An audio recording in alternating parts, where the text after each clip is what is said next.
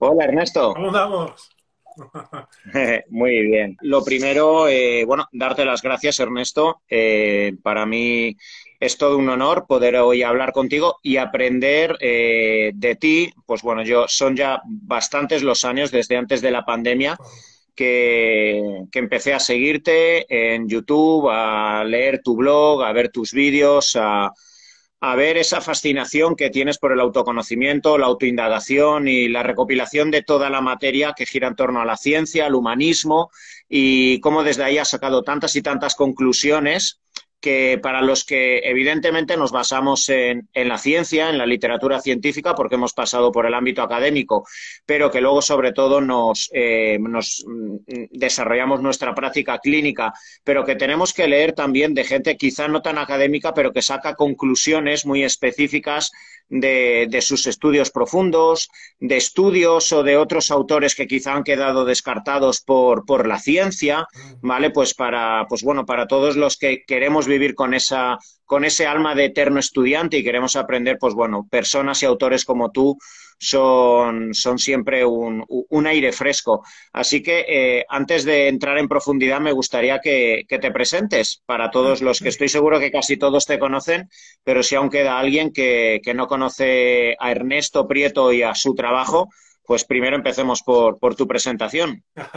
Oye, muchísimas gracias, compadre la verdad que el, el, el, gusto y el honor es mío. ¿Qué, qué más eh, podría aspirar yo que tener conversaciones inteligentes con, gente preparada y con gente de corazón en el medio del pecho? ¿no? ¿Qué es la que hace falta? Porque mi, eh, en el inicio, a guisa de presentación, mi fascinación con el conocimiento objetivo viene desde niño. Y lo que he hecho es eso, lo que me he dedicado es a, la búsqueda del, del, conocimiento objetivo y lo que más se acerca a eso um, en el mundo contemporáneo es el método científico. Ahora, por supuesto, esto implicaba, bueno, a qué rama me iba a dedicar. Desde, desde tempranito lo que hice fue dedicarme a, al estudio de la, de la, vida misma, si la biología es su, eh, la mejor manera de decirlo, en particular la biología humana, ¿no? Y por eso entonces las áreas que más me han, me han digamos, atraído como un, como un magnetismo muy fuerte son, en principio, cómo podemos vivir mejor y más tiempo en este planeta, ya que sé biogerontología, um, ¿cómo, ¿cómo, podemos hacer para, que, para expandir la conciencia y el intelecto, llámese neurociencias y otras cosas, uh, por ahí. Y, y, fundamentalmente algo que apareció en el camino, atravesó mi vida muchas veces desde niño, que es, que es el tratamiento del cáncer. Así que la tercera área de interés ha sido la biología tumoral. Y eso es en definitiva lo que mi laboratorio de investigación ha hecho en las últimas tres décadas. En, eh, somos itinerantes, estamos por todos lados, ahora, ahora ya hemos tenido que mudarnos al primer mundo con, con dolor, porque hace mucha falta en el otro mundo, pero, pero es aquí donde se puede desarrollar todo esto, pues, porque hay seguridad jurídica, porque hay acceso al crédito. Así que bueno, aquí está la presentación, yo soy independiente en, en sentido académico del término y me he dedicado a esto, a las neurociencias, a la biogerontología y a la biología tumoral durante más de tres décadas.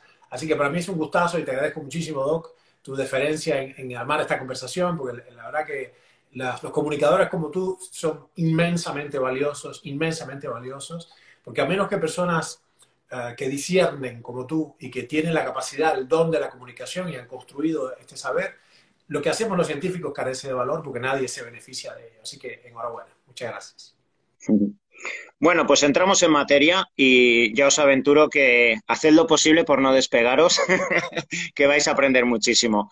Y bueno, pues mira, lo primero eh, de lo que me gustaría hablar contigo es realmente qué es lo que piensas. Evidentemente, siempre que hablamos de patologías del mundo moderno, tenemos que hablar de componentes multifactoriales. Yo siempre intento escapar del reduccionismo que cada vez, por desgracia, abunda más en las redes sociales e incluso dentro de la ciencia. Parece que estamos buscando siempre eh, el efecto causal de determinada patología cuando eh, al final siempre tenemos que, hablar de factores coadyuvantes a la patología, pero cierto es que ha habido un cambio de paradigma o de, eh, o de patologías que generaban, que generaban morbilidad y mortalidad hace 100, 150 años que eran prácticamente todas aquellas que giraban en torno a la infección, a, eh, pues, eh, a la malaria, que podía ser, podía ser la tuberculosis, podía ser la propia desnutrición que te generaba inmunosupresión y la gente acababa muriendo de neumonías, pero la práctica totalidad de la mortalidad era esa. De hecho, fíjate, Ernesto, el otro día leía un, un, eh, libro donde en, eh, en, el París de los, de, de, los primeros años del siglo XIX, eh, la práctica totalidad de las mujeres embarazadas no querían ir a los hospitales a dar a luz porque un 25% de las madres pues morían por sepsis. Porque, claro, antes, Sí, sí, sí, sí, o sea, escandaloso, o sea, esa era verdaderamente la causa de la muerte y actualmente tenemos, pues bueno, resuelto por suerte este tipo de patologías. Es difícil que alguien muera por este tipo de infecciones. Tenemos los antibióticos, etcétera, ¿vale? Pero ahora tenemos, pues, toda esta morbilidad y mortalidad que gira en torno a patologías eh, metabólicas, la diabetes tipo 2, eh, patologías cardiovasculares, neurovasculares, el cáncer, patologías inflamatorias. Ha cambiado radicalmente 180 grados absolutamente toda la expresión de la patología y de la enfermedad que actualmente está al menos al mundo occidental y cuáles serían los factores que tú consideras eh, que han dado lugar a este cambio tan drástico de, expresión patológica. bien, un, resumen brillante y sucinto de lo que ha pasado. El nombre técnico, para que los que nos escuchan eh, se, ubiquen, el nombre técnico de esta, de esta descripción que ha hecho el doctor es, es uh, transición epidemiológica. Es decir, el, grueso de las muertes, acompañando, por cierto, la, la transición demográfica, donde cada matrimonio tenía múltiples hijos, incluso dos dígitos, ¿no? 19, 17, 12 hijos, de los cuales sobrevivían a los primeros cinco años de edad una fracción, apenas unos pocos, uno, dos o tres. ¿no? Esta, es, esta es la naturaleza de la circunstancia epidemiológica que teníamos. Pero acompañando este cambio en la, en la demografía, donde tenemos una tasa ya incluso menor a la tasa de reposición, quiere decir, cada dos humanos que se juntan tienen entre sí menos de dos eh, humanos, tienen uno y medio. Acompañando eso ha venido esta transición epidemiológica y esta, este tremendo viraje. Incidentalmente, de paréntesis, alguna vez tendríamos que conversar, ya es demasiado para hoy y teníamos eh, otra cosa prevista, pero tú mencionaste las infecciones y estamos eh, muy cerca, yo pienso que no más de 20 años, de un hecho espantoso que yo vengo hace años diciendo, que es la, emergencia de bacterias multiresistentes, o sea, absolutamente inmunes a toda medicación antibiótica conocida. Eso nos va a dejar, en el curso de unas pocas décadas, en el mismo lugar que estábamos en términos uh, infectológicos en 1935, antes de la popularización del descubrimiento de, Fleming, ¿no? Para la penicilina. Así que es un problema serio que ustedes, los médicos, eh, van a tener que lidiar y las personas que hacemos ciencia fundamental tenemos que ir a, la, a la carga con eso, ¿no? Pero bueno, cerrando ese paréntesis, en la circunstancia actual, lo que más claramente yo pienso que ha habido es que hemos producido un entorno, un entorno, digamos, eh, bioquímico que es favorable para la especie, pero negativo para el individuo. En este sentido, hemos tenido, o sea, hemos podido dominar los ecosistemas y de la revolución industrial para acá se han producido increíbles avances tecnológicos, pero el entorno bioquímico del cuerpo está, está peor que en las circunstancias anteriores. Así que básicamente eso es, estamos nadando en un mar de azúcar, en un océano de, un océano de miel, ¿no?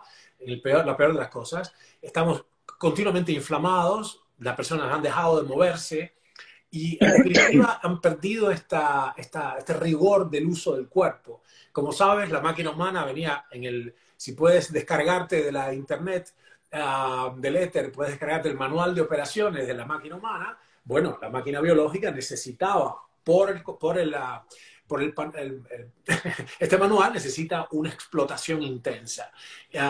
así que, y esto tiene que ver con el trabajo físico. Ahora, también ha habido una, podríamos decir, una suerte de transición eh, laboral, productiva, donde ahora el grueso de los trabajos, el grueso del valor en nuestra civilización se crea con el intelecto y no con el cuerpo. Con lo cual no nos movemos ya, salvo que decidamos hacerlo a propósito.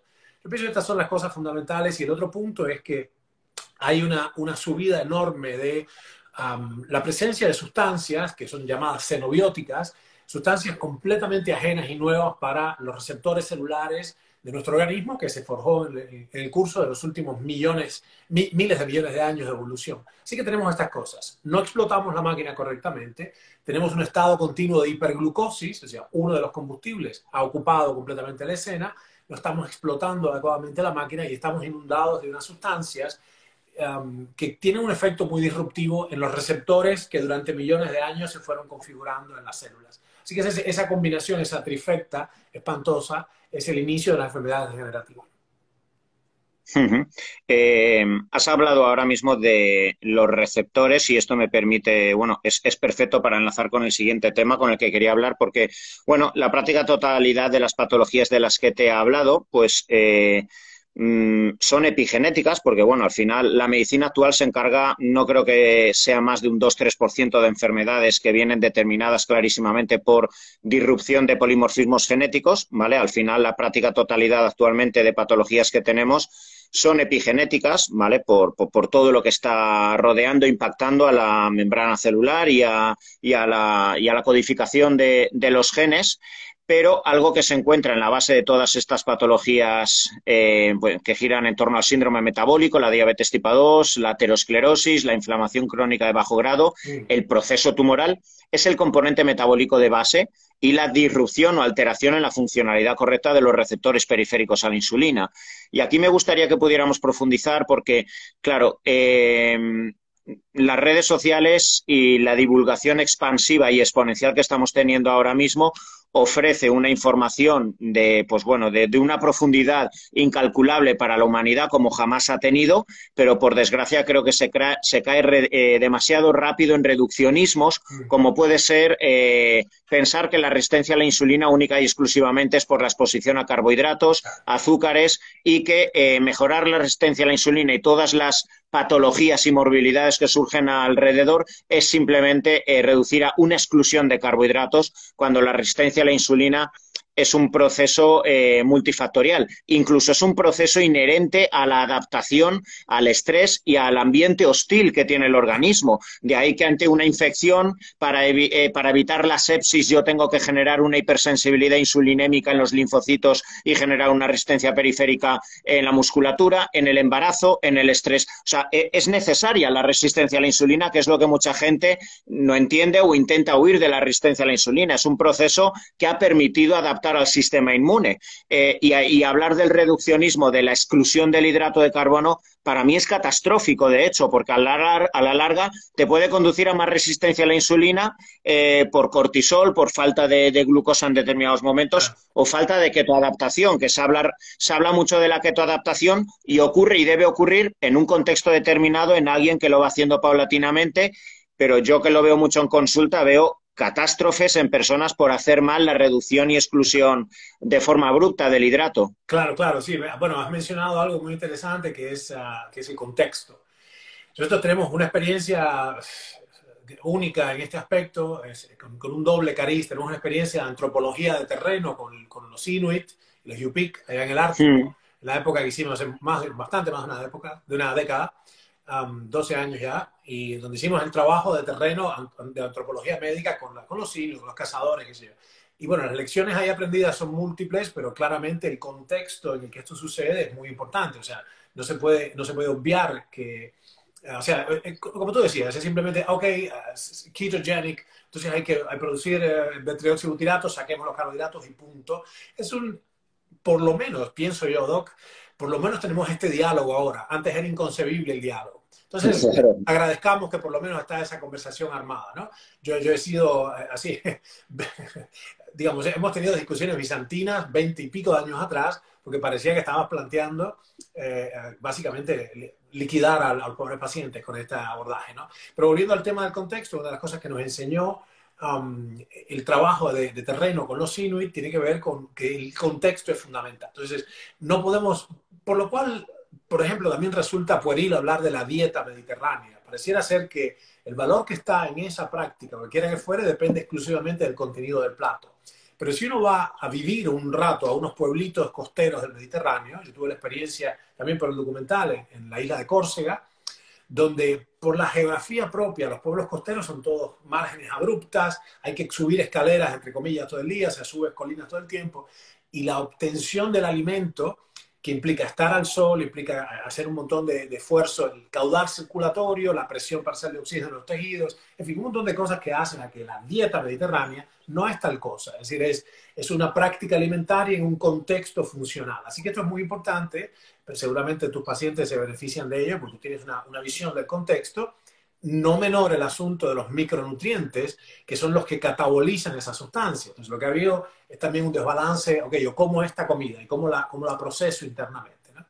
Y, el otra, y la otra parte de mi visión, antes de poder conversar un poco más en profundidad, mi otra, mi otra experiencia que es, que es muy intensa en este sentido, no es de antropología de terreno, con los cazadores y, uh, recolectores inuit y Yupik, o, los pueblos de, genuinamente mediterráneos, sino ya en el ámbito específico de la oncología clínica, donde mis médicos me han traído espantosos cuadros, una y otra vez yo he colectado la data más de dos décadas y hemos visto problemas de caquexia, problemas de inmensos desbalances micronutricionales. Entonces hay un elemento ahí que me parece muy interesante, lo que dices del contexto, porque hay un elemento que no podemos desligar, que es que al considerar eh, las, patologías degenerativas tenemos que entender todo lo que pasa a nivel biológico. Una de esas cuestiones, sorprendentemente, es de la resistencia insulínica, que los genes ahorradores estos han sido cruciales para la supervivencia humana. Sin ellos no estaríamos hablando acá tú y yo. Sea que hay que comprender, y esto para que los que nos escuchan uh, entiendan que, hay, que, hay una, que, no es, que no es lineal nuestro pensamiento ha terminado siendo lineal y simplista, incluso dual, solo puede ser A o B, porque estamos constantemente bombardeados por la estructura narrativa del periodismo televisivo, digamos. ¿no? Es siempre así, siempre es A o B, uh, Superman contra, contra, no me acuerdo cómo se llama, yo no sé mucho de esto, pero, pero siempre es, uh, ¿entiendes? Belerofonte contra la Quimera, San Jorge contra el León, ese es dualista, ¿no? Siempre es ellos o nosotros en realidad es mucho más complejo y rico y de hecho se habla de una, una, verdadera paradoja acá donde este antagonismo pleiotrópico, donde los genes que fueron extraordinariamente útiles durante la cuarta glaciación ahora nos dejan pagando porque o circunstancialmente son buenos en una, una condición y no otra. Lo que a mí me parece que es importante es para la gente que hace tu trabajo, que la verdad, en honor a la verdad, vuestro trabajo es durísimo, el trabajo del médico en la trinchera es durísimo, porque no hay mucho tiempo para, digamos, eh, filosofar, el paciente tiene un problema ahora y lo tienes que resolver ahora, ¿no? Ni hablar de Eso es. que si en el cuerpo de guardia o en la, o en la sala de en la sala de cuidados intensivos, ¿no? Aún más complejo. Pero lo que probablemente sea bueno de toda la gente que son tus colegas y, y la gente que quiere mejorar, tomar las riendas de su salud de mano tuya, es que es mucho más complejo de lo que nos están diciendo el cuadro. Es bastante más profundo y complejo y que yo diría que hay que ponerse en buenas manos eh, para, eh, para, para, llegar a entender todos los aspectos de, de, profundidad. En todo caso, para cerrar la ecuación, que, que entender que no se trata de tomar una sola cosa, no es una píldora salvadora o es una dieta en particular, sino un conjunto, una constelación de factores que llevan a que la máquina se vaya agradecida a la máquina humana, se vaya conformando otra vez, empezando a funcionar en las condiciones congruentes con el genoma humano, ¿no? aquellas que, que, forjamos en millones de años de evolución. Así que bueno, es, más complejo, ¿no? Más complejo. Claro, el tema es, eh, fíjate, tan complejo que, eh, bueno, yo hay un término que me gusta mucho que es la metainflamación, ¿vale? Donde se intenta unar en, esto, en esta palabra el vínculo que existe entre el metabolismo y el vínculo de la inflamación crónica de bajo grado. Entonces, por eso cuando, en muchas ocasiones de forma reduccionista se habla de la alteración o la disrupción en la funcionalidad del receptor periférico a la insulina y en muchas ocasiones solo se hace alusión a la sobrecarga de, insulina, lo cual da lugar a la hiperinsulinemia compensatoria y a partir de ahí todo el síndrome metabólico, en muchas ocasiones no se tiene en cuenta ese mar maravilloso vínculo que te permite abrir la mente y, verificar cómo los sistemas fisiológicos del organismo no están aislados los unos de los otros. Lo que comienza en muchas ocasiones siendo un proceso metabólico que te va a conducir a una pérdida de la composición corporal, a la acumulación de grasa abdominal. Desde ahí, la inflamación del adipocito, que no es un mero reservorio de triglicéridos, es una célula sintiente, endocrina e inmune que está en contacto con el macrófago, que induce liberación de citoquinas, que induce modificación del morfotipo M2, el macrófago M1 proinflamatorio, etcétera. Y lo más maravilloso de todo esto, por ellos, por eso yo, eh, eh, eh, he chupado mucha información del deporte y del fisioculturismo porque me abre mucho la mente hacia el metabolismo y hacia muchas patologías. Una pérdida de composición corporal y una pérdida, en cierto modo, limitada, aunque sea de masa muscular periférica y una acumulación de grasa abdominal, es impresionante, pues, o sea, yo cuando miro a veces perfiles linfocitarios, citoquinas, etcétera, ¿vale? Y esto está muy documentado por la literatura científica, especialmente citoquinas como el factor de necrosis tumoral alfa o la interleuquina 6, impactan directamente en el receptor periférico a la insulina y a partir de ahí se dispara toda la sintomatología que gira en torno a la inflamación crónica de bajo grado. Y a partir de ahí, cefaleas, endometriosis, disrupción hormonal, amenorrea hipotalámica, fibromialgia, síndrome de fatiga crónica, que son patologías que caen en saco roto simplemente porque no sabemos los médicos cómo cojones abordarlas y que solo las abordamos Claro, solo ¿cómo las abordamos? Ya sabemos que hay una inflamación bestial con corticoides, con ah, inmunosupresores. claro. Que es, que es una claro, claro, claro. muy interesante, ¿eh? porque para, los profesionales que, te siguen, que seguramente este, se estarán eh, regando las vestiduras en este momento, este, es una, este ejemplo que acabas de poner es exactamente el, ejemplo vivo del pensamiento reduccionista y simplista y dualista. Tienes inflamación, liquidémosla como un antiinflamatorio. Tienes dolor, liquidémosla como un antiálgico. Estás con una, con, qué sé con histamina, se te una alergia, un antihistamínico. Entonces, anti, anti, anti, anti, y pareciera ser que, como siempre, es Superman y la kriptonita. Entonces, esta dualidad, este pensamiento tan, tan simple, elude por completo la complejidad del cuadro que tú has descrito. Este, por ejemplo, desde el punto y hora en que los los propios, las propias eh, moléculas inflamatorias son de crucial importancia, son mensajeros específicos del cuerpo que conducen un montón de factores donde si no los tienes estás liquidado. Entonces, hay, que andar con pies de plomo, hay que entender que venimos, o sea, nos asomamos. Yo les insto a los profesionales que, recuerden que la, farmacología tiene 200 años, pero la biología tiene 5 mil millones de años. Entonces, que nos asomemos con, con una cierta... Yo no, yo no puedo evitar sentir una... ¿Cómo se dice en inglés? Eh, tengo trabado el inglés, ¿no? Pero es con, con, una admiración incluso sagrada, ¿no? Un sentimiento de, wow, ¿dónde me estoy? Qué, qué maravilla estoy mirando. Y lo que más quiero es no meter la pata, ¿no? Como tú te acordarás, primum non nocere, no, lo primero es no hacer daño. Y los agentes farmacológicos, gracias a Dios por ello, son inmensamente eficaces es decir, inmensamente poderosos y de hecho te pueden rescatar de una edema de glotis, de una crisis aguda, de un edema cerebral, te pueden rescatar de una, de una catástrofe, pero esa no, es, esa no es la vía para tener una buena vida. ¿no? Entonces, sí, como tú sabes, una de las cosas con las que tenemos que lidiar es que la medicina más contemporánea, que por cierto estoy agradecido todos los días tres veces, porque como historiador de la ciencia sé cómo era la medicina en 1850, es decir, a mitad del siglo XIX, les aseguro que cualquier añoranza del pasado es una ilusión byroniana de parte de ustedes, no, se les ocurra aspirar a vivir en el pasado. la medicina es extraordinaria, lo que, lo que ha avanzado en los últimos 150 años es inenarrable. Pero se ha hecho muy buena la, nuestra, nuestra poderosa medicina moderna, es increíblemente buena y tiene un sesgo en particular que es la urgencia. Entonces estamos en estatus de urgencia constante.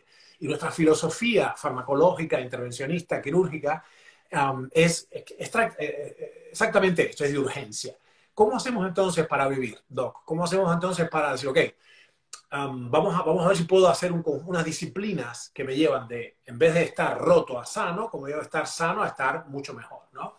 Um, bueno, necesitamos una medicina mucho más humanística en ese caso, más profunda, más delicada, incluso más sutil, que entienda la complejidad. Un biólogo, un biólogo extraordinario de la primera mitad del siglo XX, Ludwig van der Talanffy, fue, es el padre de la teoría general de sistemas, pero la gente lo conoce como un, filósofo, pero era un biólogo que hacía un experimentador muy sagaz. Y él apelaba a un poco lo que tú estás diciendo ahora, es, él clamaba por una medicina, por una biología, una visión de la vida incluyendo la medicina, que fuera integradora, que fuera, eh, que comprendiera los múltiples niveles en los que esto sucede y que fuera mucho más cauta a la hora de hacer intervenciones para no arrasar, viste, con lo bueno, no tirar al bebé con el agua, ¿no? No arrasar con el cuerpo entero. Te quería preguntar ahora, ¿cuál, cuál tú piensas que es, digamos, si, tú, si tú crees que hay un obstáculo fundamental tuyo en la práctica, me interesa mucho tu visión, ¿qué es, lo que, qué es el error fundamental que tú ves en tus pacientes? Y me refiero al legado de otras prácticas médicas cuando llegan a la consulta, ¿qué es lo que más, qué es lo que más te dificulta que ellos traen? probablemente cultural o, qué, cosa toman, qué es lo que más te fastidia. Claro, claro a ver, realmente, eh, claro, es... Eh, te voy a responder lo que me dicen otros, eh, otros médicos, ¿vale? ¿Por qué? Porque, claro, al, final yo soy un médico divulgador, ¿vale? Entonces, claro, cuando mis, eh, mis pacientes vienen, vienen muy aleccionados, vienen meses estudiando mis vídeos, vienen haciendo, los deberes los tienen perfectos. Para mí es, la verdad, pues una alegría ver cómo dices, es más, muchas veces son tan estrictos que les tengo que enseñar a no ser tan pulcros. O sea, claro, yo no tengo esa limitación Claro, claro, pero te voy a hablar por lo que cuando me, junto a tomar un bocada, cuando quedo a comer con mis amigos médicos que trabajan en atención primaria, ¿vale? Y esto precisamente, además, me gustaría decirlo porque normalmente hay un clamor popular que va en contra, por desgracia, eh, de la medicina, ¿vale? Porque yo creo que estamos en un, en un punto de inflexión en los últimos años, un cambio de paradigma donde al igual que la medicina ha sido pues, eh, pues, mm, pues, pues la, la, parte dentro de, eh, dentro de sanidad, la parte sanitaria que ha tenido el máximo voz y voto y prácticamente no se le escuchaba al nutricionista, al preparador físico, al psicólogo, al fisioterapeuta, en los últimos años, y yo creo que alentados por las redes sociales y viendo que cualquier persona de cualquier estrato social está haciendo eh, sus burpees en casa, está haciendo la compra y lo está grabando, está hablando de los edulcorantes, de lo mal que me está haciendo esto, de que desde que me estoy tomando los probióticos mi intestino eh, está cambiando. Eso está haciendo que haya un gran público que está predispuesto a buscar otra medicina. Entonces estamos en ese tránsito.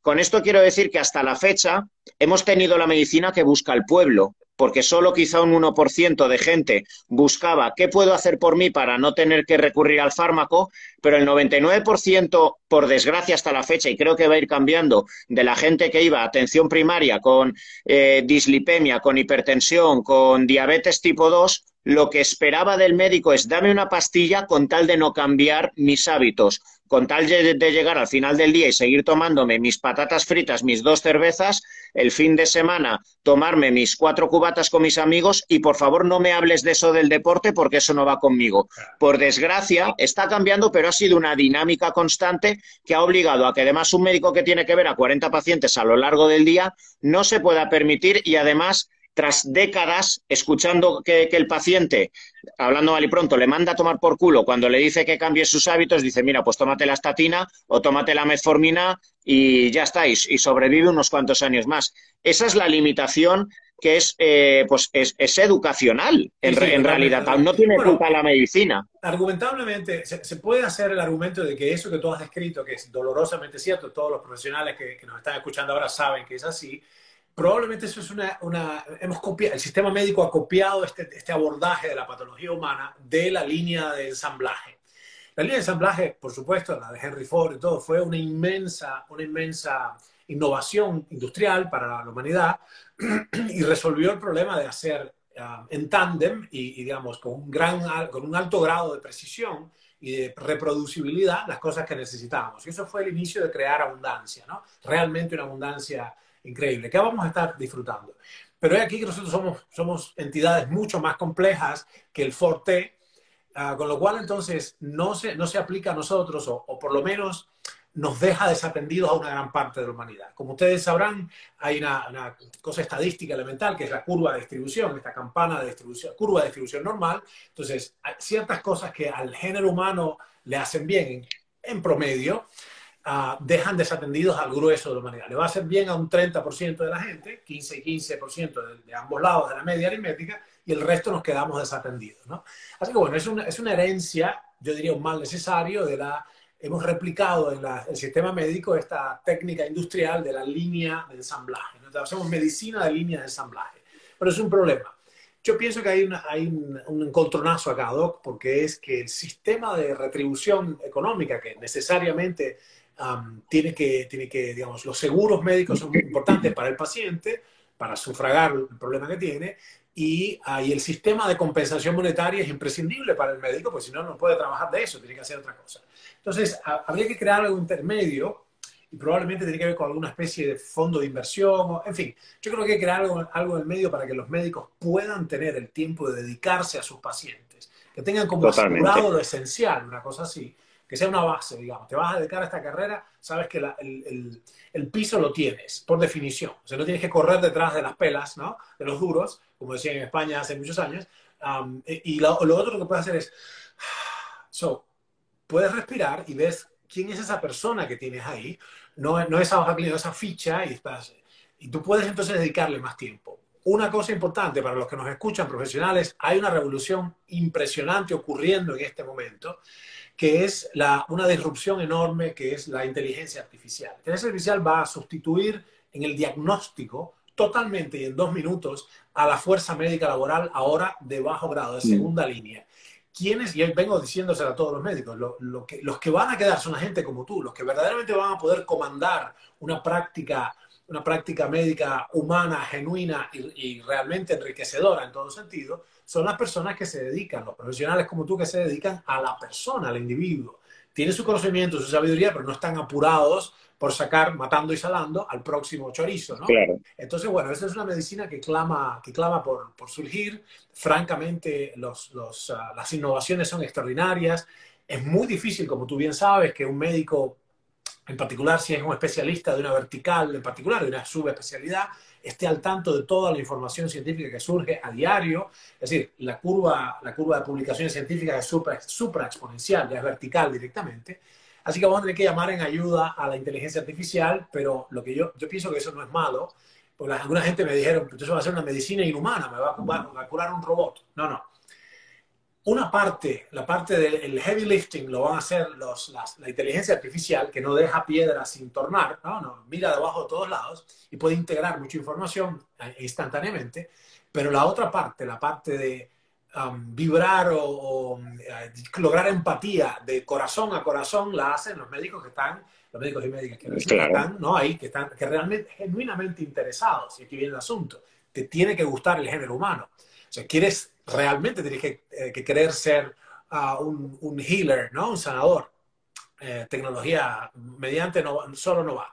Así que bueno, es un, es un camino, es una ruta yo pienso que es la comprensión y lo que la próxima revolución en la biología es la comprensión de las entidades complejas y como tú dices, no es, no es blanco y negro, no es lineal, sino es, es un, complejo, un complejo sistema que debemos comprender, psico-biosocial, y después tener toda la, toda la amplitud. Tú tuviste la, digamos, la prudencia de ampliar y sabes de muchas cosas diferentes, tienes un espectro de conocimiento muy amplio, lo mm. cual te permite, oh sorpresa, lidiar mejor con la entidad compleja que es el ser humano.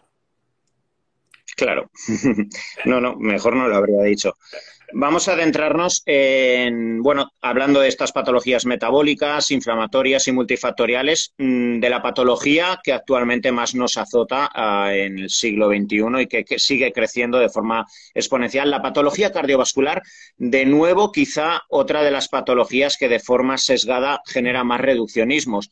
Al igual que en los años 70, 80, 90, eh, surgió el auge de demonizar a la molécula de colesterol como única y exclusivamente la molécula que va a contribuir la formación de la placa de aterosclerosis. Desde ahí, evidentemente, todo el, lobby, el lobby farmacéutico, ¿vale? Para promocionar el nacimiento y la promoción de las estatinas y todas las generaciones tras generaciones tras generaciones que siguen saliendo, sigue propugnando por ese dogma yo creo que cada vez se, más, se abre más el panorama y cada vez son más los cardiólogos eh, en sí eh, que, hablan de los componentes eh, multifactoriales ¿vale? Eh, pues eh, la propia glicación, las especies reactivas de oxígeno, eh, la hipertensión, la falta de oxigenación de determinadas zonas, que es lo que puede promover una hipertensión compensatoria, la falta de vitamina C, que puede generar una disrupción de la capa íntima arterial, la inflamación crónica de bajo grado, que a su vez puede generar, ¿vale? Pues inflamación de la, de la capa íntima arterial,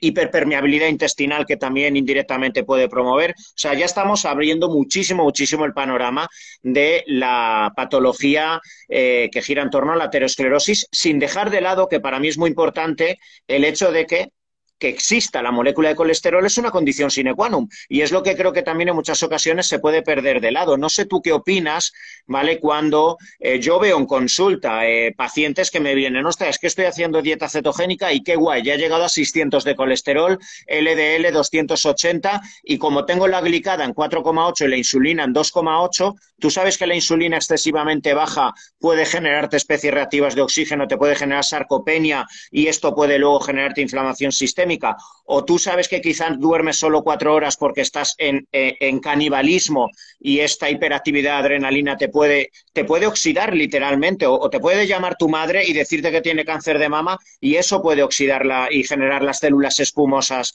eh, en las arterias. ¿Quién controla todo eso? Y para mí, no, si hablo desde la prudencia, ¿vale? Siempre me considero un eterno alumno, pero me, eh, me, gusta hablar de la prudencia con esos niveles de hipercolesterolemia, de los cuales algunas personas incluso pues, pues, pues, pues sacan pecho en consulta. Y yo le digo, ojo, eh, yo andaría con prudencia y me he encontrado ya varios casos, me he encontrado varios casos haciéndoles un calcio score y cuatro de ellos, otros no ha pasado nada, pero cuatro de ellos han tenido que hacerse una angioplastia de, de urgencia ya. ¿vale? Y ellos estaban súper contentos. Entonces, no sé tú qué opinas también de todo esto, que yo creo que se sale de madre. Sí, sí, claramente. Bueno, nuevamente acá me ayuda muchísimo mi experiencia de terreno, porque hemos visto, o sea, la, dando unos pasos hacia atrás, la, la, génesis del ateroma, ateroma, como para la gente que nos escucha, que no escuchó nunca esto, bueno, ateroma, el sufijo oma implica bulto, ¿no? Tumor, ¿no?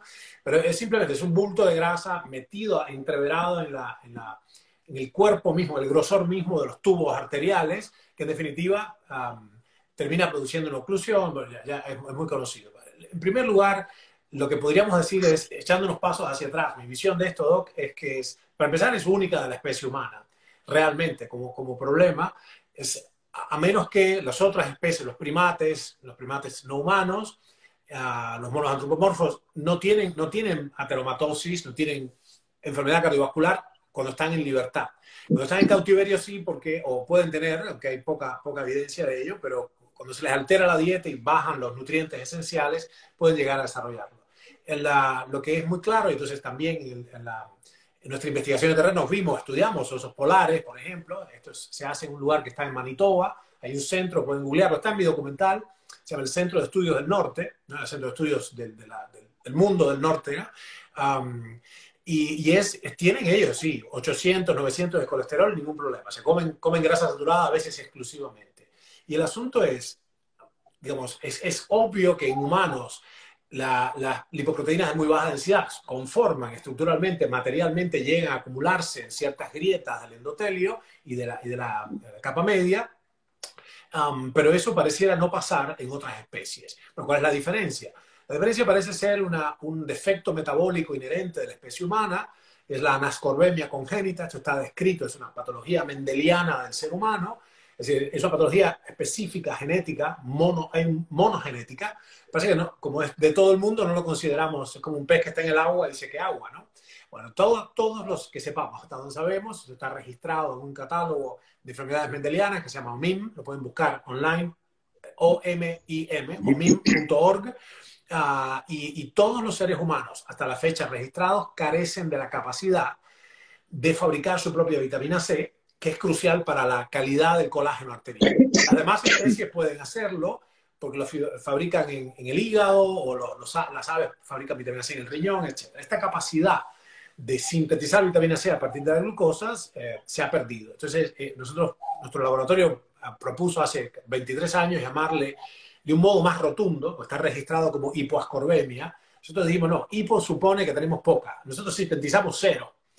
Es, un, es, un, nutriente, es un requerimiento absoluto crítico, la que tomamos vitaminas C de afuera.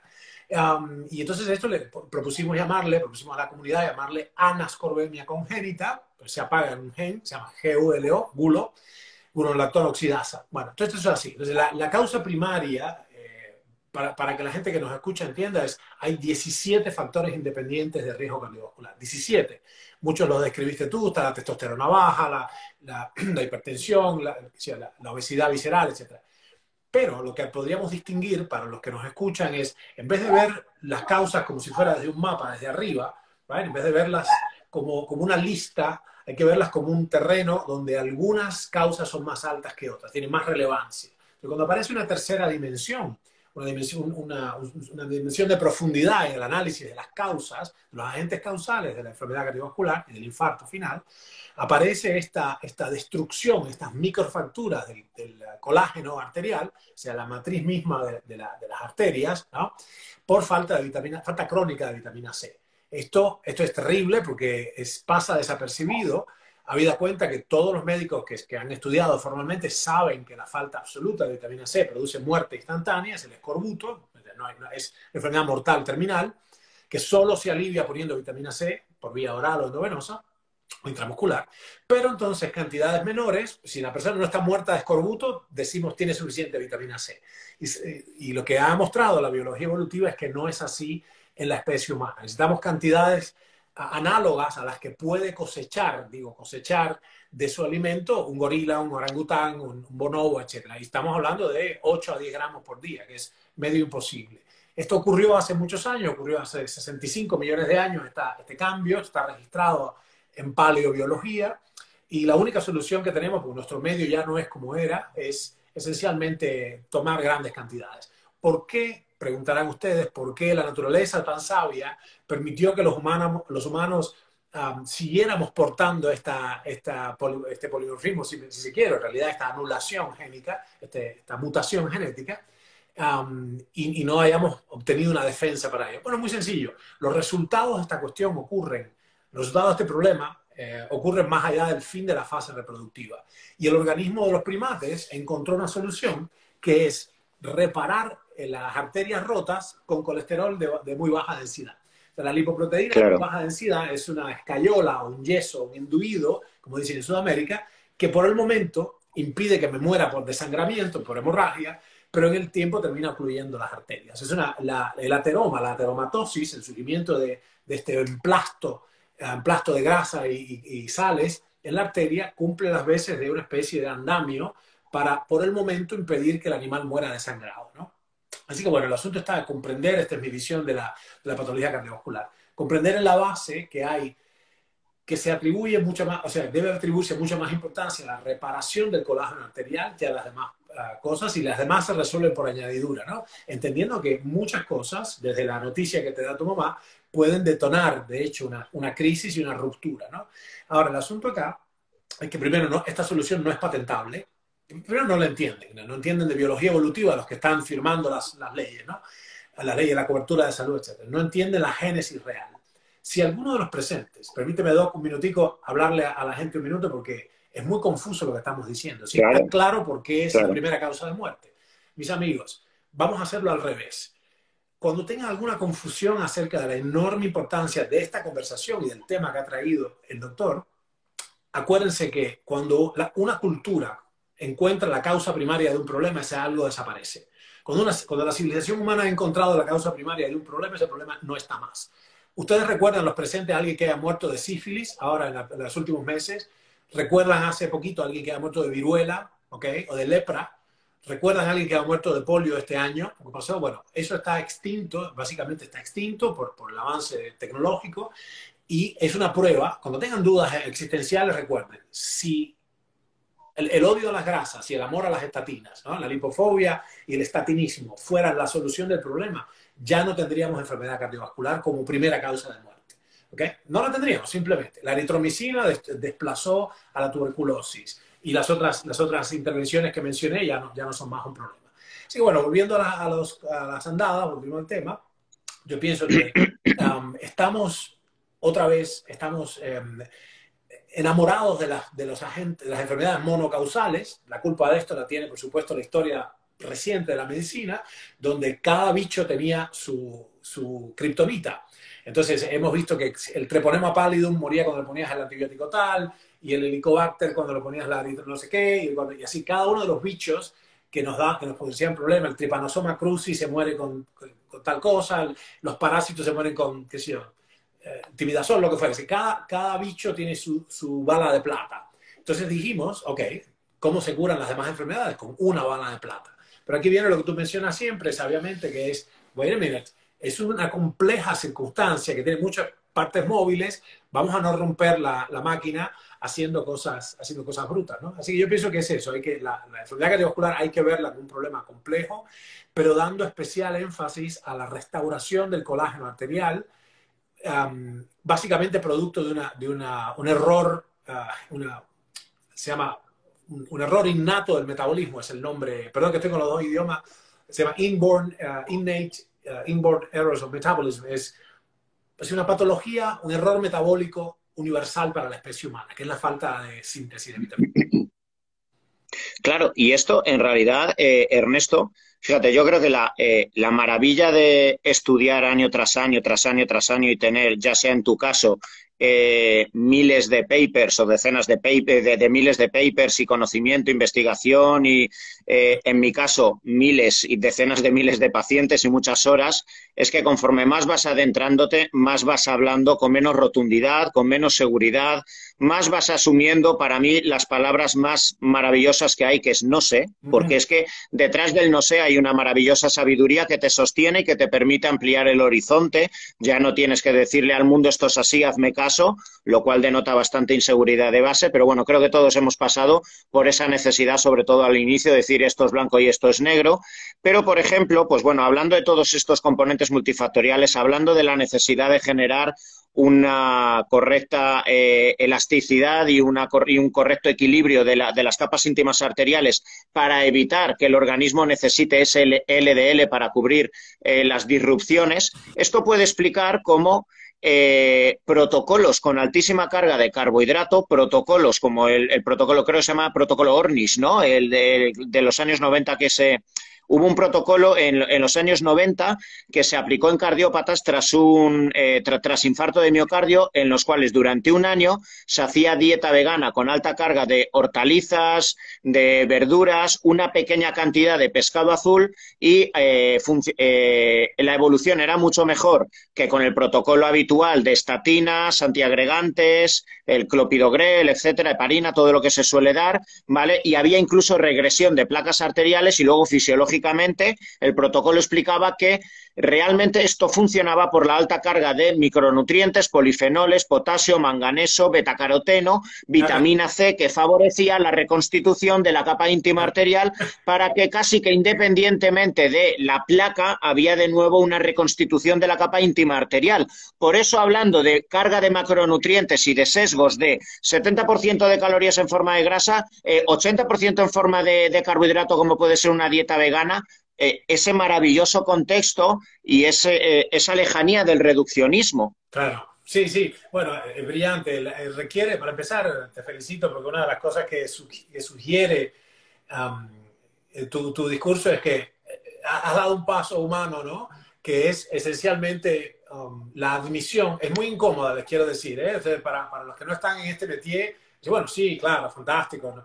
Em, em, declarar que, que, hay incertidumbre, pero es muy incómodo para, para, un científico o para un médico la incertidumbre, porque además la, nuestro, nuestro, un poco nuestro trabajo es la certeza, porque como se trata, claro.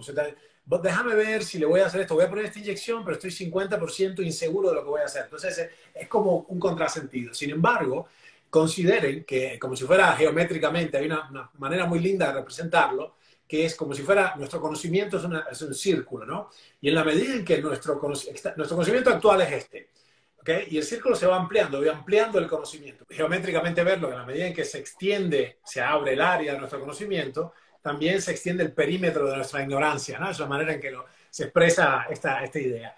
Y, y, no es una cuestión, yo me río ahora, no sé de qué me río, es para llorar, pero el hecho es que mientras, mientras más profundizamos, más claro vemos cuánto desconocemos. Entonces, Aquí se trata de, de, una, de un acto de contrición, si se quiere decir, y una visión que debe ser humanista, porque es entender la enorme complejidad de la biología humana, entender el dolor del otro y además entender nuestra limitación personal. Si eso, si eso, si eso lo tenemos en cuenta, yo creo que se abre paso a una, nueva, a una nueva forma de medicina. Como tú sabes, desde hace, desde hace muchos, muchos uh, siglos incluso, el lenguaje mismo en el que ocurría la práctica médica era el latín directamente, con lo cual casi que, casi que los médicos hablaban, los médicos eran los dioses de nosotros, la, población no iniciada, y, um, y, casi que era imposible. las personas, además, fíjate qué interesante desde el discurso, se sometían a un tratamiento médico. Ahora esto es increíble. Y por suerte ya, por, la, labor de gente, de médicos muy valientes y muy humanos, se empezó a hablar de otra manera, empezó a, emergió desde justamente desde la declaración de Helsinki, del juicio de Nuremberg, empezó a hablar, se empezó a hablar de, okay, de consentimiento informado y de una medicina más humana, ¿no? Bueno, el paso que hay que dar ahora, yo pienso, es un paso em, trabajoso y difícil para los profesionales como tú, que llevan mucho tiempo y tienen mucho trabajo, francamente, muchas horas haciendo esto, en, servicio de los demás, pero hay que ampliar, yo diría, la solución está en, abrir el diálogo y en tener una actitud que es completamente contraria a la del médico convencional, que es ya yo me lo sé todo, no hay nada nuevo, son todos, este discurso es ridículo, esto es pseudocientífico, ¿cómo se le ocurre? Esto no está, esto no está demostrado. Yo he escuchado gente decir, no hay ninguna prueba de que, punto, punto seguido, y dicen lo que les parece cuando de inmediato lo buscas en PubMed, y miren, acá hay 168 papers que dicen exactamente lo contrario. Es decir, hay una actitud nueva a tener, y tú lidiarás con eso con, con tus colegas todo el tiempo, um, una actitud nueva y mejor, más humana, entendiendo que, número uno, voy a, este, para los que nos escuchan, cambiar la cabeza, los médicos cambiando la cabeza, se dan supervivencia profesional a sí mismos, porque vas, el, el público es cada vez más más exquisito en discernir con quién quiere curarse. Las personas ya saben demasiado, ya, saben mucho. Entonces no aceptan un médico así nomás, un médico estrecho, ya es insatisfactorio. Y por otro lado, lo más importante de todo, pienso yo, es, es, una medicina que, que, tiene al ser humano como, como, centro, como propósito, ¿no? no el ego del médico, sino la humanidad de la persona que atiende. Así que bueno, con un poco de suerte vamos a entrar en una nueva era de la biología, que es fascinante. No, no puedo no puedo estar dando gracias suficiente todos los días, digo, que júbilo estar vivo en este momento, ¿no? Así que, están cambiando tanto las cosas y se está abriendo tanto todo. Totalmente. Mira, vamos a entrar en una de, para mí, herramientas, ¿vale? Para mí no se debería considerar dieta como tal, que es la dieta cetogénica. Para mí es una herramienta fabulosa creo que de nuevo otra vez, eh, pues bueno, mal usada desde el sensacionalismo, en muchas ocasiones también por la, lo práctica y rápida que es para bajar kilos, eliminar líquido. Ya sabemos que prácticamente los primeros kilos son debidos a la eliminación del glucógeno y el líquido que se encuentra eh, a nivel intramuscular, pero que evidentemente genera una altísima adherencia.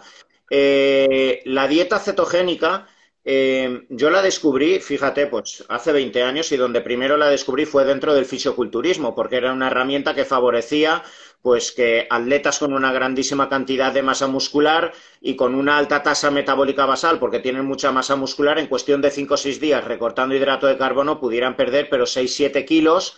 Pero fíjate, yo siempre lo digo, eh, uno de los grandes baluartes de mi vida y uno de los, eh, pues bueno, pues, eh, desde ahí aprendí una de las grandes lecciones. He aprendido tanto del fisioculturismo eh, por haber visto tantos extremismos, usos de fármacos en dosis que jamás se aplicarán en los hospitales, protocolos agresivos, eh, protocolos que deberían matar a mucha gente y ahí estaban vivos y coleteando muchos de esos atletas que eso me ha permitido ampliar el horizonte. He aprendido de gente que no, que no sabía prácticamente hacerla o con un canuto, pero eran preparadores físicos y aunque fuera por experiencia, ellos sabían, tú aplicas este fármaco y ocurre esto en el cuerpo. Y yo decía, cojones, pues sí que ha pasado. Será por el impacto que este, esto tiene en la aldosterona, en esto, en la CTH, claro, ahora entiendo, no sé cuántos. Y ahí aprendí muchísimo.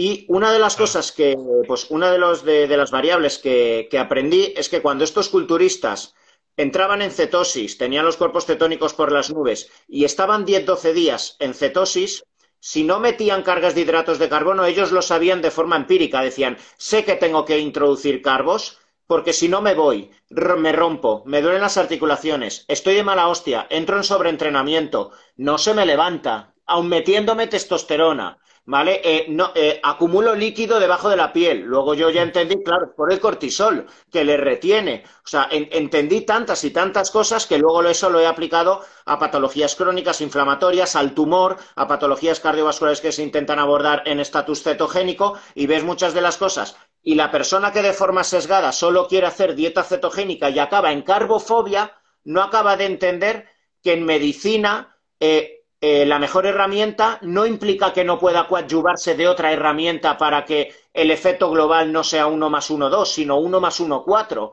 ¿Vale? Entonces, este creo que también es uno de los errores de, no de la cetosis, sino de las, de las personas que apoyándose en los principales beneficios, especialmente a corto plazo, que tiene la cetosis, lo intentan llevar de forma extremista a largo plazo pensando que el carbohidrato va a ser el malo cuando el carbohidrato bien aplicado y en un entorno de sensibilidad a la insulina puede, puede disparar todos, todos esos beneficios.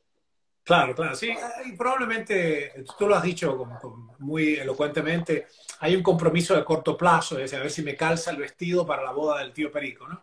Entonces, este cortoplacismo es, es muy negativo, porque además, otra vez, va en exacta oposición, nosotros decimos, va a contrapelo de todo lo que vivió la humanidad durante milenios y milenios y milenios, ¿no? estoy hablando siquiera de la, humanidad que podemos considerar, o sea, en los homínidos, no los homínidos, los humanos conductualmente modernos, eso es apenas un centenar de miles de años. Pero de hecho estamos sobre la base de millones y centenares de millones de años de evolución de los animales superiores. Entonces, lo que podría ser probablemente ah, sensato para las personas que nos escuchan es plantearse un, no un conjunto de, no un puñadito de tips sino un verdadero, una verdadera comprensión completa para sostener la salud a largo plazo. O sea, no pensar en los próximos días, sino en las próximas décadas. Y esto requiere saber lo suficiente. Y fíjense una cosa importante, la guerra de las dietas se termina en dos minutos cuando tú te planteas una cosa concreta. Las prácticas alimentarias tienen que haber pasado en un filtro especial que es el filtro del efecto transgeneracional. Es decir, si yo tengo una práctica alimentaria que no está validada por múltiples generaciones de un pueblo, una cultura, haciendo eso mismo muchas veces, difícilmente sea sostenible para mí a largo plazo. ¿no? Por eso tiene estas cosas aberrantes. Una de las cosas que pasa, por ejemplo, las cosas más interesantes, es que se pueden, que, muchas de estas herramientas y, intervenciones tienen valor, el ayuno profundo, sacar, automáticamente sacar una clase de alimento, es decir, la alimentación sectorial, en otro momento otro, porque esto replica el modo en que evolucionó el genoma de los mamíferos y en particular el genoma de, los homínidos y luego Homo sapiens sapiens, que es que estaba expuesto a diferentes privaciones o diferentes riquezas en momentos diferentes del año. O sea, consideren que en primer lugar pues, ok, los arándanos son buenos, sí, porque tal, hay 14 papers que dicen que tiene una sustancia, la proantocianina o lo que fuere, que son buenas, fantásticos. Si, los, las, estos frutillos silvestres son buenos, vamos a comer 5 libras todos los días los próximos 60 años. Y entonces esto ya va a contrapelo de lo que, lo que solía ser en el entorno natural. Si el ayuno es bueno, hagamos 150 días de ayuno porque es fantástico, entonces ahí básicamente te desapareces, ¿no? O todo lo otro antes dicho. Entonces, comprender que el, complejísimo sistema que es el organismo humano ah, está expuesto, estuvo expuesto a una serie no monótona de intervenciones, ya te da una flexibilidad porque te permite decir, ok, vamos a implementar estas prácticas que me dice el doctor Hernández con cautela, con criterio, con madurez, no es para mañana. No voy a nada más pedirle al doctor que me haga lucir como Mister Europa en 14 días o en 14 semanas tampoco, sino que entendí, ok, ¿cuál es a largo plazo, de acuerdo con mi diseño, con mi plan humano, cuál es a largo plazo el mejor programa multifactorial, multivariable, para sostener mi vitalidad y mi longevidad en los próximos 60, 80 años, ¿no? Así que ese sería un abordaje, sería, porque es, lo que tú has descrito, dolorosamente, lo sé muy bien, es básicamente es una, una muestra de, de, ¿cómo se dice?, de extremismo, es una muerte, es, se vuelve un fundamentalista la persona. A menudo, yo he visto esto mucho, mis médicas y médicos me han traído casos ya descritos de catástrofes, de escalabros por personas que habían escuchado alguna, alguna conferencia o lo que fuere y de pronto habían hecho, sin comprender de qué se trataba, habían hecho ah, una especie de religión de eso. Con, con, con, grave, con grave perjuicio, ¿no? Así que, bueno, es muy, muy delicado. Yo les diría, para los que nos escuchan, dense tiempo para comprender lo suficiente, escuchen numerosas versiones de esto y después vayan a venir a alguien competente, como el doctor Hernández, acá presente, porque hace falta alguien que tenga un conocimiento completo, ¿no? Ni hablar, qué sé yo, la reposición hormonal bioidéntica, una cosa tan fascinante y compleja como el sistema endocrino, hay gente que la aplica, hay médicos, médicos con licencia, no es que están haciendo nada ilegal, pero lo que están haciendo es estúpido. No es ilegal, pero es una imbecilidad muy grande porque están, tienen tres pequeños consejos que darle a la gente y básicamente ejecutan algo que es insostenible. Y hablando, bueno, hemos hablado de la cetosis, eh, pero eh, si entramos en otra herramienta que tú controlas a la perfección, es el ayuno. Eh, yo te, te, he escuchado varias veces que has llegado a hacer ayunos hasta de 21 días de ayuno profundo. Pero bueno, desde aquí surgen también diferentes vertientes, ¿vale? El ayuno clásico, que es el que surgió mediáticamente, que es el 16-8, el 24, el protocolo OMAD, ¿vale? Donde se comen una vez al día, eh, ayunos de 72 horas. realmente, de nuevo, otra vez, creo que el desconocimiento hace que mucha gente, a mí me ha venido mucha gente eh, a consulta diciendo, no, como descanso 12 horas al día, yo así ya me aseguro entrar en autofagia. Digo, Dios mío, o sea, ¿qué has leído por ahí? ¿Qué, qué, qué, qué te ha vuelto ¿Qué, qué, qué pasa en tu cabeza para pensar que eso está ocurriendo así? Porque la autofagia y todo aquello que describió Yosuri Usumi, ¿vale? Pues eh, eh, solo va a ocurrir cuando ya tus, eh, estás depletado absolutamente de glucógeno y realmente tu organismo en un estatus de cierto control asume que hay hostilidad y es cuando ya tiene que desarrollar todas las rutas metabólicas e inmunes dirigidas a, la autofagia, las cuales ya van a tener impacto inmune, mitocondrial, eh, va a inducir la apoptosis, etcétera. Pero también surgen protocolos, eh, me imagino que lo conocerás, hace unos meses le hice una entrevista al doctor eh, Walter Longo, ¿vale? Que él habla de... ¿Vale? Eh, él hablaba de que el día. Eh, eh, está claro que, bueno, tú hablas mucho del ayuno profundo que empieza aproximadamente a partir de las 72 horas, ¿vale? Pero él hablaba de la verdadera sostenibilidad que en el día a día se puede conseguir con personas amas de casa, personas que en el día a día no se lo pueden permitir e intentar llegar a un estatus sostenible y práctico, ¿vale? Porque una cosa es, pues, en unas condiciones estándar, una persona que quizá, pues, su familia, su entorno familiar le puede permitir hacer esto, pero quizá no es tan fácil. Y él decía que más allá de diariamente estar enfocado en hacer 14 horas de ayuno, estar estrechado por la mañana porque a lo mejor sí que tengo hambre, me levanto pronto, hay eh, gente que trabaja turnos, es mejor cada tres meses planificar un fasting mimicking diet de 700-800 calorías, donde no haya inclusión de carbohidrato, donde no haya inclusión de proteína, que básicamente tengas una inclusión de ácidos grasos esenciales con hortalizas y verduras para aportar micronutrientes, que la mTOR esté bloqueada durante esos cinco días y haya promoción y mejoría de sensibilidad a la insulina con una mínima cantidad de ejercicio para favorecer esa biogénesis mitocondrial. Y es mejor eso cada tres meses que estar enredándote cada día hasta con el estrés de ya me toca la hora de romper el ayuno, con qué lo rompo, etcétera. No sé tú qué opinas, eh, a efectos prácticos, ¿vale? Para, para todos los que nos están bueno, claro, es, muy importante lo que acabas de decir y lo que yo pienso que es crítico en primer lugar y, comprenderán eh, que es de sentido común. Yo estoy viendo los comentarios, la gente, pero dime qué hago ahora ok, fantástico. Hay que entender que lo que nosotros podemos estar diciendo acá supone, está, está embebido en nuestro discurso. Tengan un minuto de paciencia los que escuchan. Está embebido en el discurso por, por, mí, por la estructura de mi formación y la estructura de la formación ah, eh, formal que hemos tenido, ¿entiendes? La, educación formal eh, académica que hemos tenido, está incluida la cuestión de que los, hay tipos humanos. Entonces, para el que escucha pareciera ser que es, ok, que esto es una one size fits all, dicen los americanos, ¿no? Que es un talle le sirve a todo el mundo. No se confundan lo que nosotros estamos planteando, y este es, este es el expertise, esta es la sabiduría técnica de, de, los médicos, um, y lo que todos los que hacemos ciencia fundamental en laboratorio sabemos de una es, no se puede aplicar una única regla, o sea, las reglas no son universalmente válidas. No hay uno, dos o tres, hay así nomás en los seres humanos, ocho, ocho subfenotipos, ocho subgrupos muy claros, para que ustedes tengan una idea, no es lo mismo ser una chica joven de 16 años, atleta con un, índice de masa corporal de 18, en pleno periodo ovulatorio, que un señor de 82 años que tiene un IMC de 36 y que tiene sarcopenia, pero en fin, y una, y una hernia de disco, es decir, y vive en el trópico en lugar de la otra chica que vive en el norte de Canadá. ¿Se entiende? Entonces, lo que nosotros podemos decir acá, tienen que tomarlo con pinzas y entender que es una conversación entre personas que se han entrenado para lidiar con categorías muy específicas y que en, en nuestra comprensión interna, como, como cualquier médico que se haya entrenado sabe, tú no puedes darle lo mismo a todo el mundo porque a uno, lo que le cura a uno destruye a otro. Por eso decía la, la, clásica, digamos, la clásica frase de la medicina de uno es el veneno de otro, ¿no? One man's medicine is another man's poison. Bueno, basando en eso, lo que yo pienso que hay que ver, el consejo práctico más, más importante que es, antes de tomar acción, debo entender dónde estoy yo, cuál es mi, mi, mi, subfenotipo, y entonces ir, a, ir al auxilio de una persona que me pueda implementar un programa que sea sustentable en el tiempo. Yo no creo que ninguna, ninguna mm, ah, implementación deba ser hecha monótonamente todos los días siempre.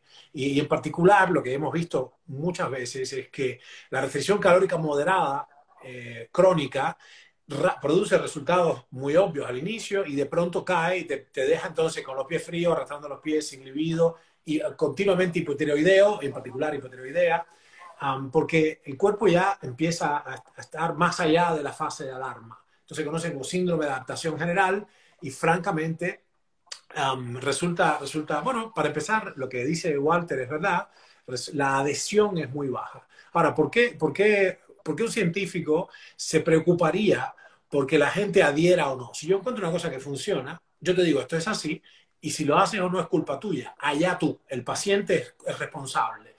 Aquí tú ves la humanidad de esa persona que se preocupa por hacer algo que genuinamente ayude a los demás, ¿no? Entonces es muy diferente la cuestión. A mí, mi, mi, digamos, toma de esto es que yo sé que la especie humana no puede disfrutar de la autofagia a menos que esté completamente depletado.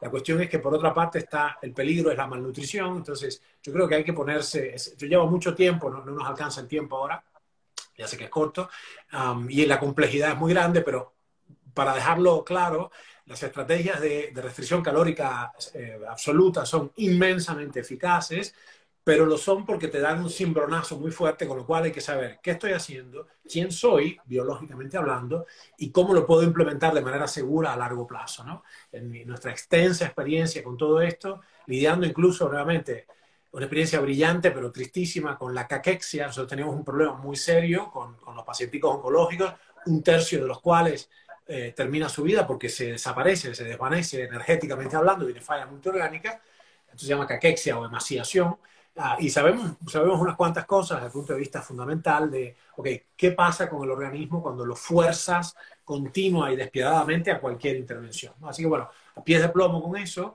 yo no creo que haya que, que haya que exagerar con ninguna intervención, sino que hay que saber lo suficiente y hacerlo, si me permiten, somos todos adultos acá, que quiero creer, y si hay niños ya saben que tienen que preguntarle a papá o mamá, pero los adultos eh, hacemos cosas, yo les, si me permiten sugerirles, vayan de la mano de alguien capacitado, de un, de un, de un profesional que sepa lo que está haciendo y lo sepa objetivamente, ¿no? Así que bueno, es una, es una cosa importante. Claramente es una herramienta extraordinaria que nos va a ayudar mucho en, las próximas décadas, ¿no? El ayuno. Claro, hablando de todos los beneficios, como tú bien has dicho, podríamos estar hasta mañana hablando de todo lo que implica el ayuno profundo y demás, pero bueno, cuando eh, están surgiendo varios autores a nivel mundial hablando de determinados principios activos que deben, al menos en teoría, hipotéticamente, favorecer la longevidad, tener un impacto en el alargamiento de, los telómeros, en la activación de la MPK, etcétera e incluso algunos fármacos o principios activos que pueden imitar a las sirtuinas, etcétera, y es aquí donde en los últimos años ha cobrado muchísimo auge eh, pues, eh, la metformina o algunos eh, antidiabéticos farmacológicos o no farmacológicos como la berberina. no sé tú qué opinas, yo particularmente, aunque claro que está, claro está que una persona en un contexto con una patología metabólica, ya sea tumoral, cardiovascular, neurovascular, etcétera, una inflamación crónica de bajo grado, ya hemos dicho antes que eh, su base metabólica gira en torno al síndrome metabólico y la resistencia a la insulina. El darle eh, metformina probablemente va a ayudar a la mejoría de, la sintomatología y la progresión de su patología. Pero yo no creo que estos fármacos eh, realmente en una persona sana, con una correcta sensibilidad a la insulina, o sea, primero vayan a ayudar nada, Segundo, vayan a sustituir a una dieta coherente y al deporte y al sostenimiento de masa muscular, que para mí es el mayor sensibilizador a la insulina. Y fíjate, al igual que lo que antes te decía del tanto, tanto que he aprendido del deporte profesional y del fisioculturismo, eh, la metformina hay determinadas fases que, que usan algunos culturistas, especialmente cuando acaban sus competencias después de haber usado insulina para intentar que de nuevo recuperar la sensibilidad periférica a la insulina. Y eh, yo me empecé a encontrar que a partir de determinada dosis, la globulina fijadora de hormonas sexuales, la SHBG, se dispara, pero al triple, básicamente. Los niveles de testosterona libre se disminuyen. De hecho, ese es el principal factor por el cual se da metformina como primera línea de acción para el síndrome de ovario poliquístico, porque permite que ya no quede un índice de andrógenos libres eh, muy expuesto en la mujer y que ya el hiperandrogenismo que les da lugar a la caída de cabello, etcétera, se elimine. Ya es la primera línea de acción más allá del anticonceptivo. Pero, claro, esto inducía en los culturistas pérdida de masa muscular, sarcopenia, y además rapidísimamente, con 2.000 miligramos tan solo. Y yo me di cuenta más o menos, con 500 o 875 más o menos, era el máximo que podían asumir tíos de 110 kilos. ¿Qué puede hacer la metformina si lo empiezan a tomar gente que lee la, divulgación en un periódico, si empieza a tomar mañana y noche metformina sin, tener ningún problema de resistencia a la insulina? Pues en cinco años te has cargado toda tu masa muscular y has envejecido. O sea, eh, no sé tú qué piensas de todo esto. No, no, que creo que Sí, perdona, Ernesto, creo que en muchas ocasiones esto se saca de estudio in vitro, pero poca práctica viva en muchas ocasiones.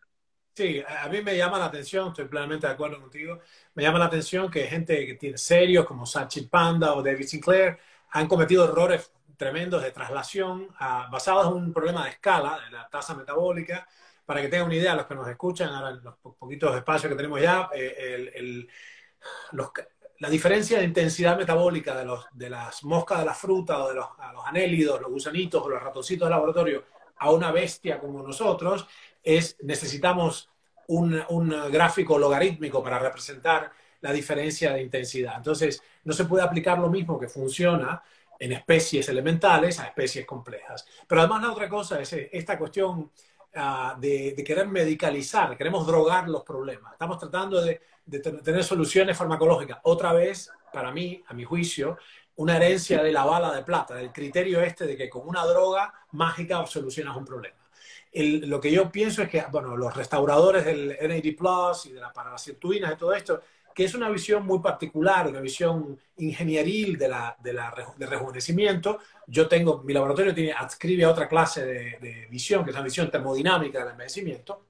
más basada en la física que en la ingeniería, pero hay un espacio para pequeñas, para rapálogos, para imitadores de la rapamicina, con todo lo que sabemos que hace, ha incluido las bilguanidas como la metformina y espacios para, qué sé yo, la vitamina B3, todo está muy bien, pero hay que hacerlo, no hay que hacerlo en el medio de, o sea, yo quiero, yo digo, tenemos estos sobrecitos de pez rubia que son desecantes, yo voy a usar unos sobrecitos de pez rubia para permanecer seco mientras me tiro al agua de la piscina. Entonces es un contrasentido, la gente usa imitadores de la restricción calórica, que son estas cosas, resveratrol y todo, en el contexto de un banquete. Entonces es completamente un despropósito, pero esto es parte del analfabetismo científico de la sociedad contemporánea. O sea, vivimos en un mundo completamente científico y casi nadie sabe nada del método científico. Entonces hay que pedirle, ok, a eso que acabo de leer, que no es de un periódico, no debe ser de un periódico, debe ser de un experto que yo lo escucho, un experto vivo, que me lo adapta a mí, bueno, ok, se adapta a la especie humana, Ah, ¿Cuál fue la vía de, entrada? Porque si es una inyección intraperitoneal no me sirve, si es una pastilla no, no, no existe, ¿no? Así que bueno, con todas estas cosas yo pienso que hay que tomarlas con, con así con, con, pinzas y entender nuevamente, darse tiempo para saber lo suficiente, construir una cultura de esto y entender que tiene que ser primero seguro y segundo sustentable a largo plazo. ¿no? Vamos a acabar con el último tema que para mí es apasionante y además sé que a ti, como bien has dicho antes, te, ha ocupado gran parte de, tu vida profesional y, imagino que emocional, porque al final cuando algo apasiona tanto a nivel profesional, eh, va más allá de ese ejercicio profesional y, se hace inclusivo tuyo, que es el cáncer. Para mí el, proceso tumoral es, es, un proceso apasionante. Como tú bien has dicho, eh, parece que dentro de la medicina queramos eh, o estemos adheridos a intentar buscar el agente causal para inmediatamente saber cuál va a ser el agente farmacológico o la herramienta dirigida a quitar esa etiología y nos olvidamos, ¿vale?, de los procesos multifactoriales, ¿vale? De hecho, pues bueno, ya desde ese desde la Mm, desde el mandato de Nixon, que ya se intentó buscar a ver qué, virus específicamente se encontraban eh, adheridos al cáncer y prácticamente se encontró alguno con alguna leucemia, luego el papilomavirus que se sabe que puede dar lugar al 10-12% de cánceres actualmente, pero bueno, realmente, eh, y más con el fracaso del proyecto Genoma Humano, donde se descubrió que, bueno, existen oncogenes, claro que sí, pero eh, conforme más van pasando los años, cada vez más vamos conociendo actualmente la oncología habla de 200 diferentes tipos de tumores, ¿vale? Pero por suerte también la oncología eh, cada vez es más robusta en cuanto al conocimiento de los diferentes factores, ¿vale? Existe un componente genético, evidentemente, pues en el cáncer de mama, ¿vale? Existen los genes BCRA1, BCRA2, existen determinados genes eh, que son oncogenes, determinados genes protectores, ¿vale? Como el P53, que son supresores y que cuando se inactivan favorecen la replicación. Eh, ya se sabe también la exposición a especies reactivas de oxígeno que pueden favorecer mutaciones. Pero algo que a mí me maravilla y que, por desgracia no está del todo incluido, al menos en la terapéutica, sí en el diagnóstico, es el componente eh, claramente metabólico del proceso tumoral. Ya desde el año 1936 ya conocemos por Otto Warburg, ¿vale?, como eh, el desarrollo eh, o la, replicación de, la célula tumoral depende de la glucólisis y, en cierto modo, una merma en la funcionalidad de la mitocondria, donde la fosforilación oxidativa, la oxidación de los sustratos energéticos, decae. Que también mucha gente piensa que la mitocondria deja de actuar. No, no, sigue actuando, ¿vale? Eh, de hecho, luego está el Warburg reverso, ¿vale? En, en algunos tipos de tumores, pero bueno, principalmente esa necesidad de, ATP de forma muy, muy, muy, abrupta y también la necesidad de átomos de carbono para formar el citoesqueleto hace que exista un viraje, ¿vale? Un viraje metabólico hacia la fermentación y la glicólisis en, una situación eh, aerobia, ¿vale? Que eso no debería existir y eso es lo que favorece, pues bueno, ese proceso metabólico que hace que la célula tumoral sea tan dependiente de glucosa, lo cual a su vez, por desgracia, ha inducido eh, al sesgo y al reduccionismo de decir si la célula tumoral eh, única y exclusivamente eh, come glucosa hasta 200 veces más, de hecho el PET-TAC lo que hace es determinar los procesos hipermetabólicos allí donde se está consumiendo la glucosa de forma muy abrupta, para ya saber, aquí tienes un cáncer, aquí tienes una metástasis, aquí el ganglio centinela miraloy eh, ya está consumiendo glucosa, pues vamos a cortar carbohidratos, lo cual puede ser desastroso, no va así tampoco la película, ¿vale? Pero eh, yo sé que tú has estudiado todo esto, pero a la perfección y me gustaría que eh, este engranaje de tantos factores, tantas piezas, pues me, puedas dar tu visión integral. Cómo no, cómo no, es, es, fascinante. Gracias por, por, traer esa pregunta. Para, para, quien pueda tener, conozca a alguien que esté en este asunto, no, por favor no tomen acción, esto es una conversación, no tomen acción sin saber lo suficiente y no lo tomen por su cuenta, ¿no? Busquen una ayuda importante. Pero hay que saber que, bíblicamente, parafraseando la Biblia, a la Biblia,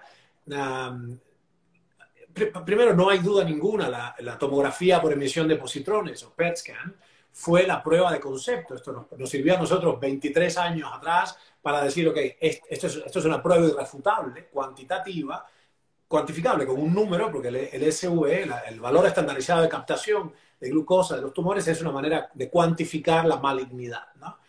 Pero, pero así, como, así como es claro y objetivo, lo que la gente no debe confundir es que no solo de glucosa vive el tumor, sino de glutamina y de ciertos ácidos grasos y, usa mucho el metabolismo que se llama one carbon metabolism, metabolismo de, un carbono, etc. Es decir, hay que entender que si bien es verdad que hay un consumo ah, inmenso de glucosa, hasta 100 veces más, que están sobreexpresados los transportadores GLUT, la exoquinasa 2, etc., es decir, toda la maquinaria celular que trasiega la glucosa, el asunto ahí no está tanto en qué sustancia es, sino cuál es el modo de operar. Para que la gente lo resuelva eh, muy fácilmente es, hay dos maneras fundamentales de producir energía en la célula. Una de ellas es ah, por la respiración y otra por la fermentación. Entonces, estas dos vías que son igualmente importantes, pero para nosotros los animales superiores, uh, importantes en el mundo viviente, quiero decir, para los animales superiores la fundamental es la respiración, pero cuando ustedes corren detrás del ómnibus que se escapa o, o hacen, suben una montaña más rápido que lo que pueden sus pulmones, lo que hacen los músculos es fermentar. Entonces, respiración y fermentación son dos posibilidades, dos rutas. Uh, una se llama fosforilación oxidativa y otra glucólisis, eh, digamos, eh, fermentativa. Está claro, no, no se preocupen, no hace falta que recuerden los nombrecitos, pero sí la, la noción es, hay dos maneras de producir energía. Una es en presencia de oxígeno, esa forma es tremendamente efectiva, y otra en ausencia de oxígeno.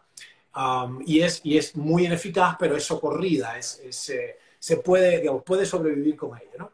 Bueno, lo que pasa con, ah, con, los tumores es que han hecho una increíble adaptación, una reprogramación del metabolismo energético y pueden echar mano de todo esto, pero si tú cortas, en muchos tumores no son, ah, el, factor de, el factor de supervivencia es la glutamina, de hecho. De ahí el daño que mucha gente hace, escucha esto ah, y dice, bueno, ¿qué? Voy a ayunar, me voy a poner la glucosa por el suelo. En el ayuno se produce catabolismo proteico que libera un montón de glutamina y el tumor echa mano y el paciente dice, pero ¿cómo es posible si ayuné 14 días y el tumor creció un centímetro? Bueno, es porque no sabes lo suficiente, has tomado acción en algo que no conocías sin la ayuda adecuada, etcétera, ¿no? Así que es más complejo que todo esto. Hay otros grupos, no mi laboratorio, otros grupos como el grupo de Cifri, el grupo de Agostino, o sea, los diferentes laboratorios que hemos tacleado la cuestión de el abordaje estrictamente metabólico de los tumores sólidos ellos piensan que la dieta cetogénica es el camino, de eh, manipular los macros, nuestra experiencia in homo, que no tiene nada que ver con la experiencia eh, in vivo de los animalitos, de, animales, digamos, elementales, es que ese es solo el contexto. Después, la, solución de esta, la verdadera solución metabólica es, es con otras dianas terapéuticas, es usando una serie de, de, mm, ah, de moléculas simples que son no tóxicas, son lo que se llama análogos estructurales, de las sustancias que el tumor come. Esto es muy, muy complejo, no es para este punto. Volviendo a los conejos de España, para resolver esa frase en Cuba, ¿no? Para que la gente se lleve algo concreto de acá. Una vez que ya sabemos que existen estas dos posibilidades energéticas, lo que hace falta hacer para prevenir el cáncer es optimizar que el organismo siempre se quede de la, de la vereda de la respiración y no pase a la vereda de la fermentación. Y eso se hace con todas las cosas que tú enseñas, con, con estos programas nuevamente congruentes, que es la práctica alimentaria correcta, el entrenamiento correcto, la exposición a los, a los, a los rigores ambientales, del frío, del calor, el sol, etcétera. Digamos, los estímulos horméticos que mantienen el cuerpo de cintura. Por supuesto, preservar la integridad del organismo. El ayuno profundo es muy importante porque restaura justamente las mitocondrias, que son la maquinaria respiratoria.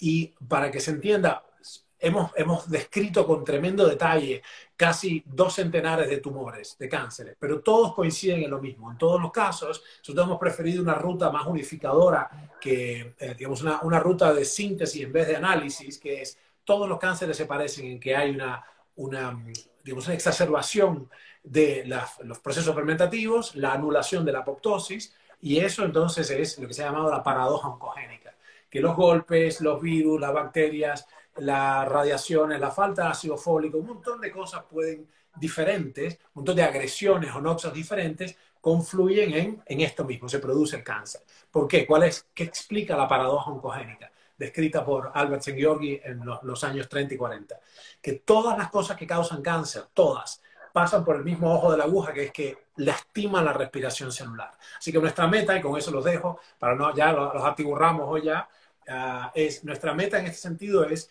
preservar la respiración celular. Para eso, es, en los programas que tú haces, lo que hace mi laboratorio es mandado a hacer, porque lo que preservan es justamente la capacidad orgánica de procesar las necesidades, de satisfacer las necesidades energéticas en condiciones aeróbicas.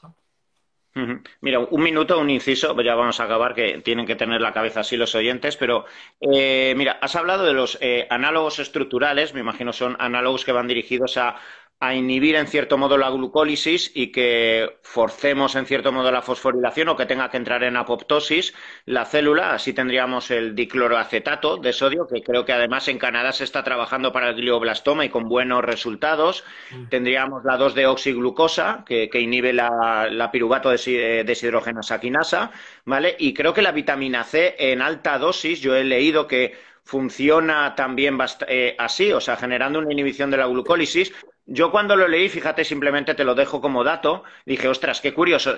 La, historia, yo la hablé con un médico integrativo que trabajaba en su consulta poniéndole goteros de hasta 80 gramos varias veces al día, o sea, a la semana, de vitamina C, y él me dijo que es análogo la glucosa con lo que engañas a la célula tumoral, ¿vale? Para que entre en apoptosis al no poder eh, generar la glucólisis porque, tiene, porque está captando vitamina C, la está engañando. Y es cierto, o sea, eh, yo, eh, tú, ya he visto que también usas CGMs, pues me puse un CGM, ¿vale? Para, para, verificar cuál es mi glucosa y dije, voy a ver qué detecta mi CGM al meterme 40 gramos de vitamina C. Fue subiendo hasta 450 y marcó eh, error. Marcó error, ¿vale? Porque se, se mantuvo tan alto con lo que al menos engañó al, sensor, ¿vale? Yo como no, no es algo que trabajo con mis pacientes con cáncer, pero cuando me lo has dicho ahora me ha resultado curioso porque es una realidad, o sea, detecta, eh, pues bueno, engaña al sensor con lo que no sé hasta qué punto podrá generar una, pues, una inhibición de la glucólisis, una apoptosis, pero este, este, debe ser el sentido. Sí, sí, claramente. Así fue. Nosotros descubrimos esto hace ya más de dos décadas y fue precisamente con, con el reconocimiento de que había, de que engañaban a los sensores, en particular lo que usan glucosa oxidasa, no el sensor de, no el, glucómetro de, de, mano, que usa un sistema muy, muy rudimentario glucosa oxidasa, se confunde. No puede distinguir entre vitamina C y glucosa porque son dos exosas, son dos moléculas de 6 carbono las dos. Pero en cambio, cuando usamos en, mi laboratorio, en Mesada, usamos un test más sofisticado de exoquinasa, discrimina entre glucemia y ascorbemia, digamos. Bueno, por eso entonces me abrió la cabeza y yo pensé, ah, en, en términos más generales, ok, hagamos un catálogo de los análogos estructurales del piruvato, de la glutamina, etcétera, de la propia glucosa y todo, eh, que, que, sean eficientes en, en el, ser humano íntegro, ¿no? Y sí, por eso esto fue un formidable aporte en nuestro laboratorio. para los que están allá y pueden, pueden, digamos, llevar un poco más allá, en mi página, ernestoprieto.com, hay, no en el blog, pero en la parte de ciencia, hay artículos científicos publicados por mi laboratorio en revistas eh, de referencia, se llama peer reviewed, específicamente sobre la farmacocinética de los análogos de 6 carbonos y la 2DA y todo eso, la 2DG. O sea que sí, es un campo fascinante, pero es, ciencia directa, o sea, no es una cosa, pero, pero hay que dejar de pensar en términos de dar vitaminas para el cáncer. Esto es un error conceptual, porque no se trata de eso, se trata de un abordaje farmacológico. Así usada, la vitamina C no es una vitamina en lo más mínimo, es una, es una droga oncológica que solo debe usar una persona muy competente con las licencias apropiadas. ¿no? Así que bueno, ha sido, hemos hablado de todo hoy, me parece que hemos corrido un espectro muy amplio me gustaría que en el futuro habláramos de, la cuestión de la inmunología y todo, ahora ya con tres años de experiencia reciente del de, de corre-corre este sanitario, porque bueno, hay cosas muy importantes que supimos desde siempre, que de pronto dejaron de ser aparentemente verdad en el 2020, Ah, para luego darnos cuenta que metimos la pata hasta la cintura. ¿no? Pero cuando, cuando sea menester y cuando podamos, eh, hagámoslo realidad. Sí, pues eh, muchas gracias a todos los que habéis estado aquí, que la, la, audiencia ha estado muy elevada. Muchas gracias por todos los aplausos que nos habéis puesto en los últimos minutos. Y bueno, eternamente agradecido, Ernesto. Es una es apasionante y em, eh, escucharte, ver la, la capacidad de, de, hablar de ciencia de, de, de, forma tan humanista, que es lo que más me, pues, lo que más me llega de ti. Así que muchísimas gracias por haber estado en este directo. Un honor, querido. Gracias por todo. Nos vemos pronto. Saludos a la familia. Hasta luego.